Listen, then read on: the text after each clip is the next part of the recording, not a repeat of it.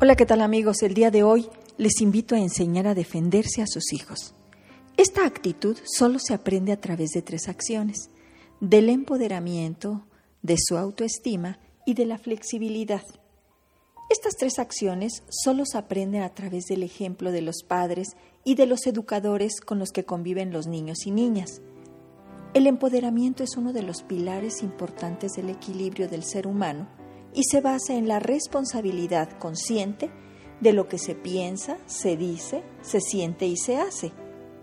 La autoestima sana tiene que ver con el concepto que cada uno tiene de sí mismo, de la aceptación de quien se es y con el autocuidado y responsabilidad de su cuerpo físico, mental, emocional, espiritual y social.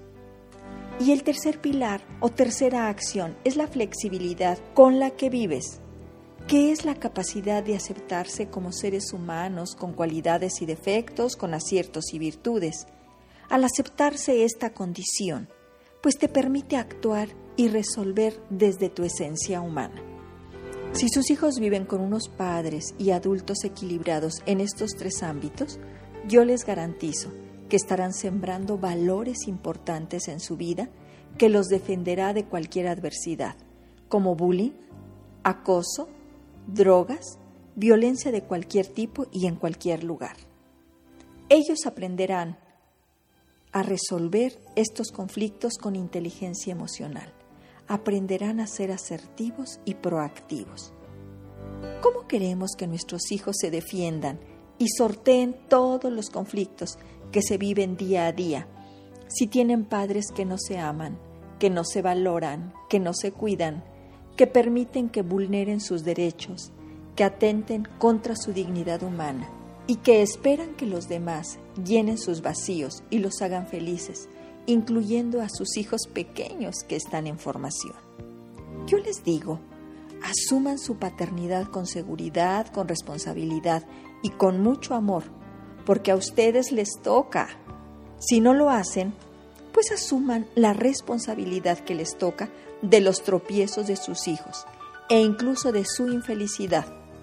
Solo a ustedes les toca estructurar personalidades maduras, formar seres humanos sanos y felices y ser acompañadores permanentes de ellos. No olviden que hay un tiempo de estructurar, uno de formar y otro de acompañar y soltar. Pero siempre, amigos, existe la oportunidad de reconstruir la funcionalidad familiar, de vivir en paz y armonía. Si no lo has logrado, si los niveles de sufrimiento son muy altos, pide ayuda profesional si no sabes cómo actuar. Por hoy es todo amigos, mi nombre es Irma Quintanilla González, especialista en medicina familiar y terapeuta familiar.